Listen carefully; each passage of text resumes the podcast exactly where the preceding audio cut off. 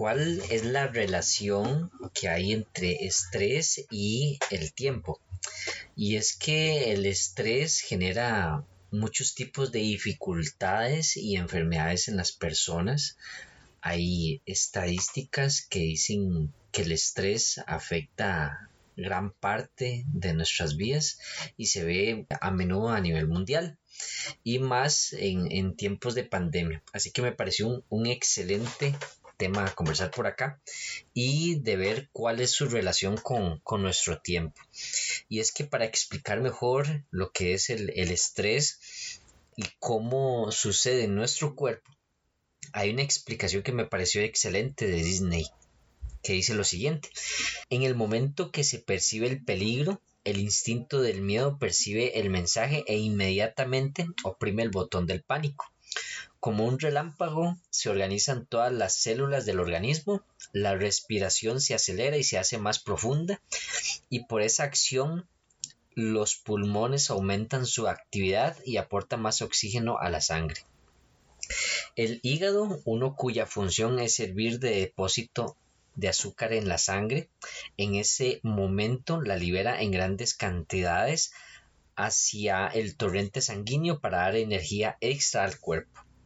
Las glándulas suprarrenales también aumentan su producción vertiendo sus secreciones para estimular el músculo cardíaco, el cual a su vez reacciona aumentando la velocidad de bombeo en los órganos. Algunas arterias se contraen disminuyendo el suplemento de sangre en estas zonas.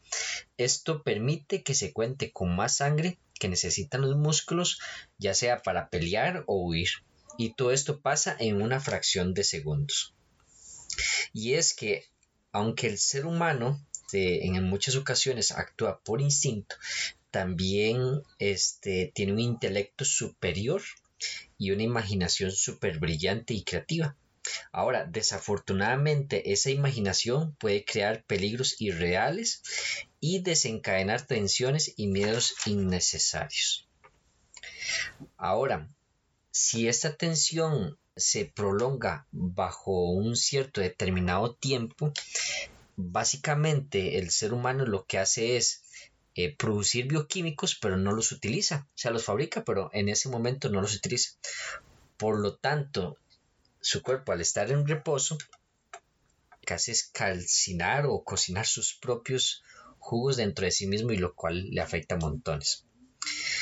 Eh, ahora, si esta tensión basada en su imaginación mental y un temor creado, creado bajo él mismo eh, se mantiene durante un tiempo de descanso, puede dar resultados muy desfavorables. Puede destruir el reposo, interrumpir los procesos normales de regeneración del organismo y aún peor puede desencadenar la pesadilla de enfermedades psicosomáticas que son enfermedades inducidas en el cuerpo por la mente.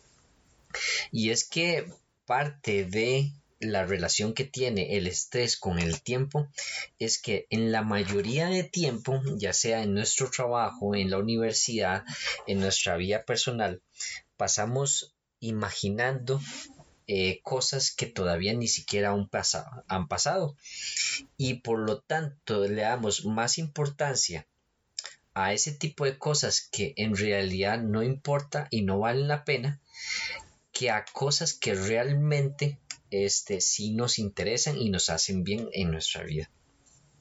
Para mí esa es la relación que hay entre una y otra. Este, esto según yo. Y por lo tanto esto nos hace perder el tiempo en muchos ámbitos en nuestra vida.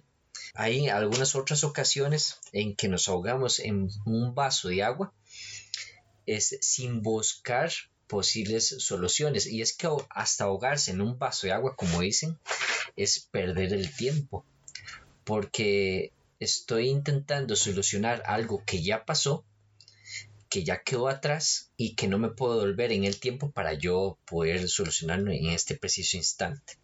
Más en cambio, cuando yo busco soluciones, eh, comienzo a aprovechar de una mejor manera lo que es mi tiempo.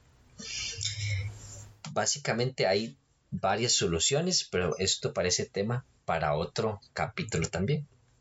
Eh, de momento, gracias por escuchar. Eh, si pueden compartir, excelente, ya que es gracias a ustedes que más personas se pueden ir dando cuenta de, de estos temas.